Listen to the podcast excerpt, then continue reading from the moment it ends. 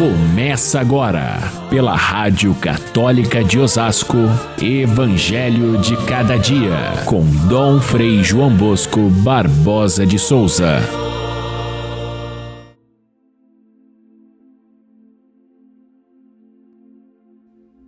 Quando Jesus chegou à outra margem do lago, na região dos Gadarenos, vieram ao seu encontro dois homens possuídos pelo demônio saindo dos túmulos, e então gritaram: Que tens a ver conosco, filho de Deus?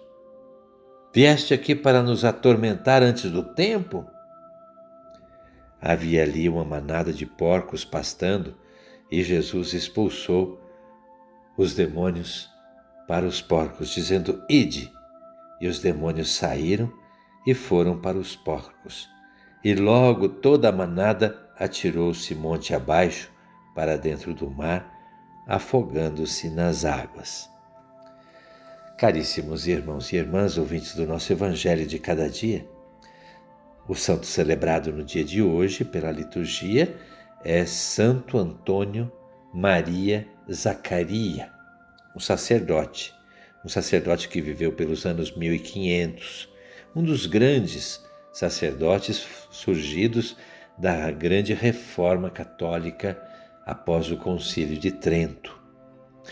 É, ele viveu apenas 37 anos, mas fez um trabalho tão intenso e formou um grupo de sacerdotes ativos que até hoje atuam na evangelização, que são os padres barnabitas, ou então a Congregação dos Cônegos de São Paulo. Até hoje, Santo Antônio Maria Zacaria é lembrado como um sacerdote exemplar.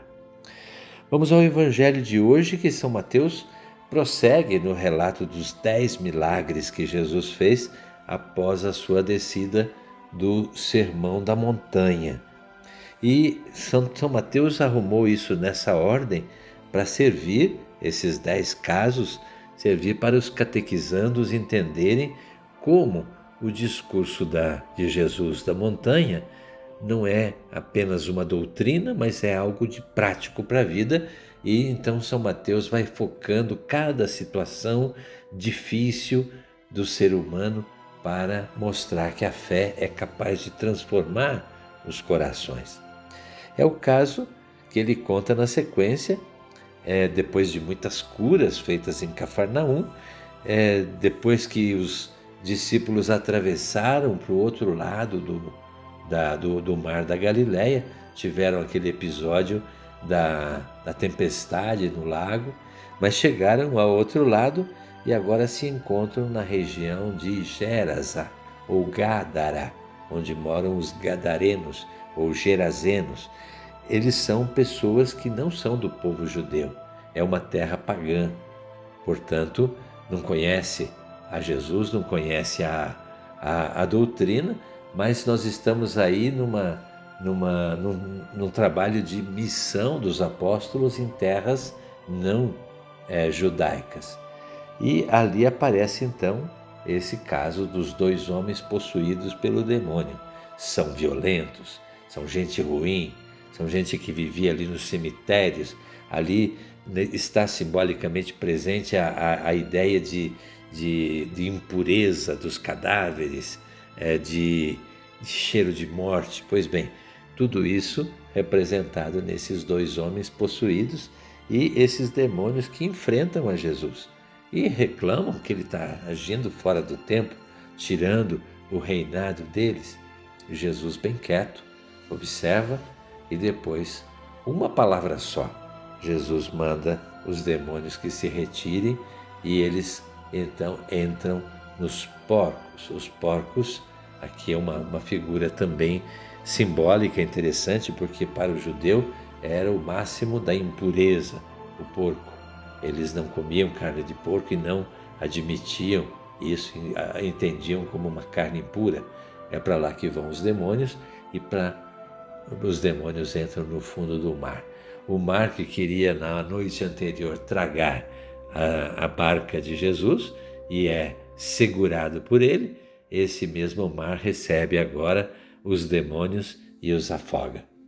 Tudo isso tem uma conotação simbólica muito forte e a gente deve se perguntar sempre diante do texto bíblico o que, que o texto diz para nós. O que, que nós podemos aprender com esse texto? Eu acho que, em primeiro lugar, nós temos o embate entre a fé cristã, a fé incipiente ainda dos apóstolos, e, e em combate com uma maldade que existe no mundo que está ao redor de nós. Nós vivemos num mundo onde há muita gente perdida, onde há muita gente violenta, onde há pessoas que a gente podia dizer não tem mais jeito. E, no entanto, ali a gente vê que o Evangelho é capaz sim de transformar mesmo as pessoas mais difíceis. Talvez a gente devesse pensar numa coisa que talvez é, para nós seja muito difícil, como fazer, por exemplo, a evangelização daqueles que estão presos nos cárceres. A pastoral carcerária vai até lá. Será que tem jeito aquela gente que está ali na, na, na prisão? Tem. Os evangélicos muitas vezes chegam antes de nós e muitas vezes é, fazem daqueles que estão ali com todo o tempo disponível fazem deles conhecedores da Bíblia e até pastores. No entanto, ah, nós muitas vezes ficamos de lado pensando eles não têm mais jeito, devem ficar ali até morrer. Não é bem assim, são irmãos nossos, como esses dois que saíram dos túmulos ali, que eram gente ruim, era gente violenta, mas a palavra de Jesus foi capaz de transformá-los. Assim, nós que temos o Evangelho, a palavra de Deus nas mãos, devemos crer que mesmo os corações mais duros, quando são evangelizados corretamente, quando entendem a proposta do Evangelho, eles se curvam. Também é outra lição, a gente é um alerta para nós, ver que os, os demônios sabiam quem era Jesus. Os discípulos que deviam saber perguntavam: quem é esse homem que até o mar e o vento obedecem? Eles não sabiam quem era. Mas os demônios sabiam que tem isso a ver conosco, filho de Deus. Eles sabiam. E assim a gente pode aprender também na nossa vida cotidiana que muitas vezes aqueles que estão fora da fé percebem muito mais a força que tem a fé do que nós mesmos que vivemos cada dia, às vezes de uma forma morna e não percebemos a força que ela tem para transformar as situações das pessoas e do mundo. E também, é uma outra lição que nós vemos nesse evangelho, os donos dos porcos, é, logo em seguida, quando ficam sabendo que os porcos é, se precipitaram dentro do mar, eles não viram o bem que foi feito por Jesus, mas quiseram que Jesus saísse da região deles porque eles tiveram prejuízo. Muitas vezes no mundo de hoje é assim o interesse econômico está acima do humano. O fato de fazer bem para as pessoas não quer dizer nada. O problema é o, é o prejuízo que eu vou ter. E muitas vezes as pessoas são levadas muito mais pelo interesse do que pelo, pela compreensão e a necessidade da, das pessoas. Eu acho que é mais um ensinamento para a gente tirar nesse, nesse evangelho que é muito estranho, mas ao mesmo tempo é muito rico. É uma situação humana complexa que Jesus, com a sua palavra, com o seu evangelho, os discípulos estão vendo isso, os discípulos vão depois fazer o mesmo, tirando os espíritos maus daqueles que têm maldade no coração. A fé é capaz de fazer essa, essa transformação. Agora, eu confio a você que ouviu a palavra que viu o que, que Deus quis nos dizer através dessa palavra, que você diga também a Deus aquilo que vai no seu coração.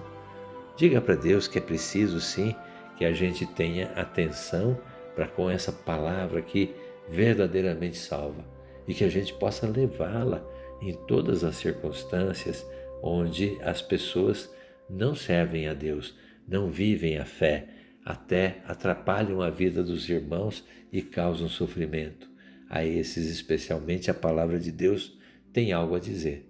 E também que a gente seja humilde muitas vezes diante da observação de outras pessoas que às vezes percebem mais do que nós a importância que tem a fé em nossa vida. Fiquem todos com Deus. Até amanhã, se Deus quiser.